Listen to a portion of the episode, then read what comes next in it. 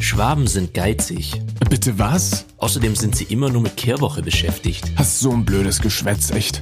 Und sie hängen überall ein Lö dran. Autolle, Häusle. Nein! Doch. Ah, so viele Klischees. Es wird Zeit, dass wir damit mal aufräumen. In diesem Podcast. Schwäbisch für Anfänger. So lebt das Ländle. Mit Felix Ogrisek. Ab dem 8. Juni überall, wo es Podcasts gibt.